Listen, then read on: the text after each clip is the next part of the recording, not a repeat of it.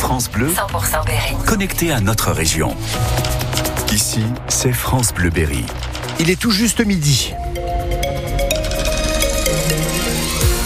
L'heure du journal présenté par Selma Riche. Et d'abord Manu, euh, la météo, ça se couvre un, peu, un petit peu. Légèrement un ciel euh, lumineux quand même hein, cet après-midi, juste voilé euh, par quelques nuages d'altitude du côté des températures 8 à 12 degrés. L'avortement sera-t-il gravé dans la Constitution? Les sénateurs se prononcent cet après-midi après une première validation de l'Assemblée nationale.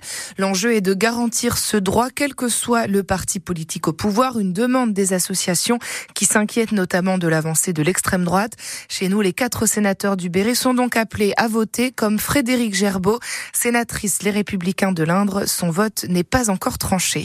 Je peux comprendre cette position qui consiste à anticiper sur une élection prochaine présidentielle où euh, le Front National l'emporterait, soyons très clairs. hein. On n'en est pas là. On modifie pas la Constitution en fonction de futures élections, parce qu'à ce train-là, on peut aussi craindre que, à chaque fois qu'il y a un nouveau président de la République, que ce droit fondamental soit mis en cause. Je ne vois pas même le Front National, en tout cas, revenir sur un sujet aussi majeur sur une loi votée il y a des années, qui a été toujours protégée par les décisions à plusieurs reprises du Conseil constitutionnel. J'aurais préféré, comme beaucoup sûrement de mes collègues, qu'on n'en arrive pas à inscrire l'IVG dans la Constitution parce que je considère qu'il n'est pas menacé et le temps nous l'a prouvé. Deux, euh, que je trouve que c'est ouvrir une porte à réformer la Constitution et qu'est-ce qu'on va mettre dans la Constitution.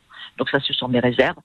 Maintenant, si le texte euh, permet de garantir l'accès à l'IVG à toutes les femmes, bien évidemment, non seulement en tant qu'élu, en tant que femme, je le voterai. Frédéric Gerbeau qui ajoute qu'inscrire l'IVG dans la Constitution ne changera rien aux difficultés d'accès à l'avortement. Elles resteront les mêmes dans les zones rurales d'après la sénatrice. Un manque de soignants qui touche aussi les pharmaciens. Il n'y a pas assez d'étudiants inscrits dans cette profession, alerte ce matin l'Académie de pharmacie.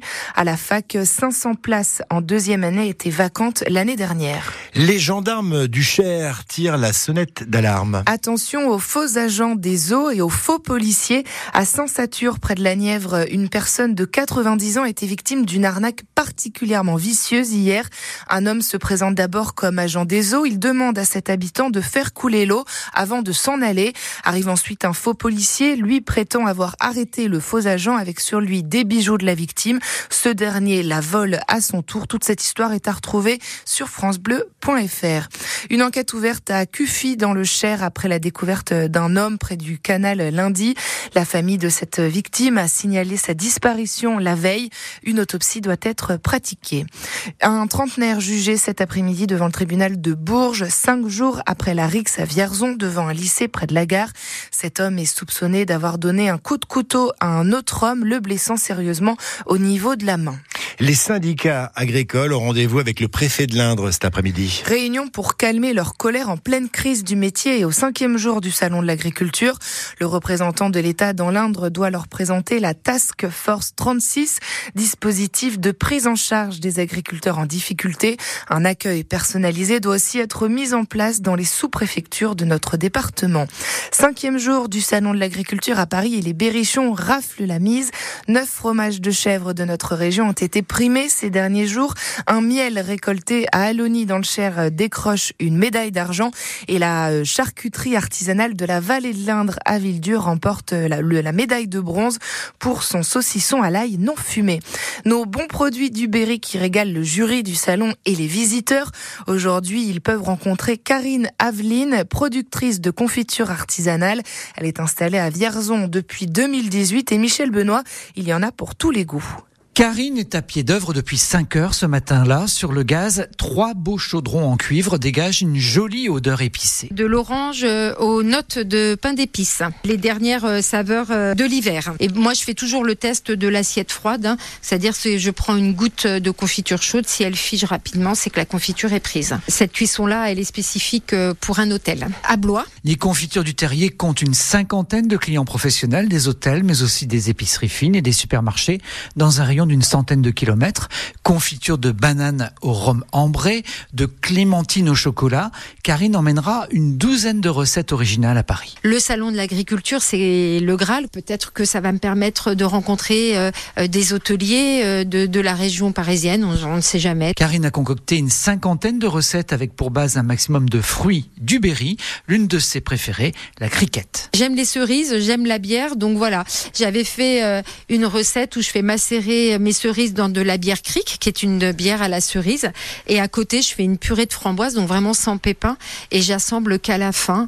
donc c'est très gourmand. Et pour l'hiver prochain, Karine promet une marmelade d'agrumes, le temps de peaufiner la recette. Karine Aveline qui fait partie des 36 producteurs et productrices du Cher invités à tour de rôle sur le stand du département au Salon de l'Agriculture.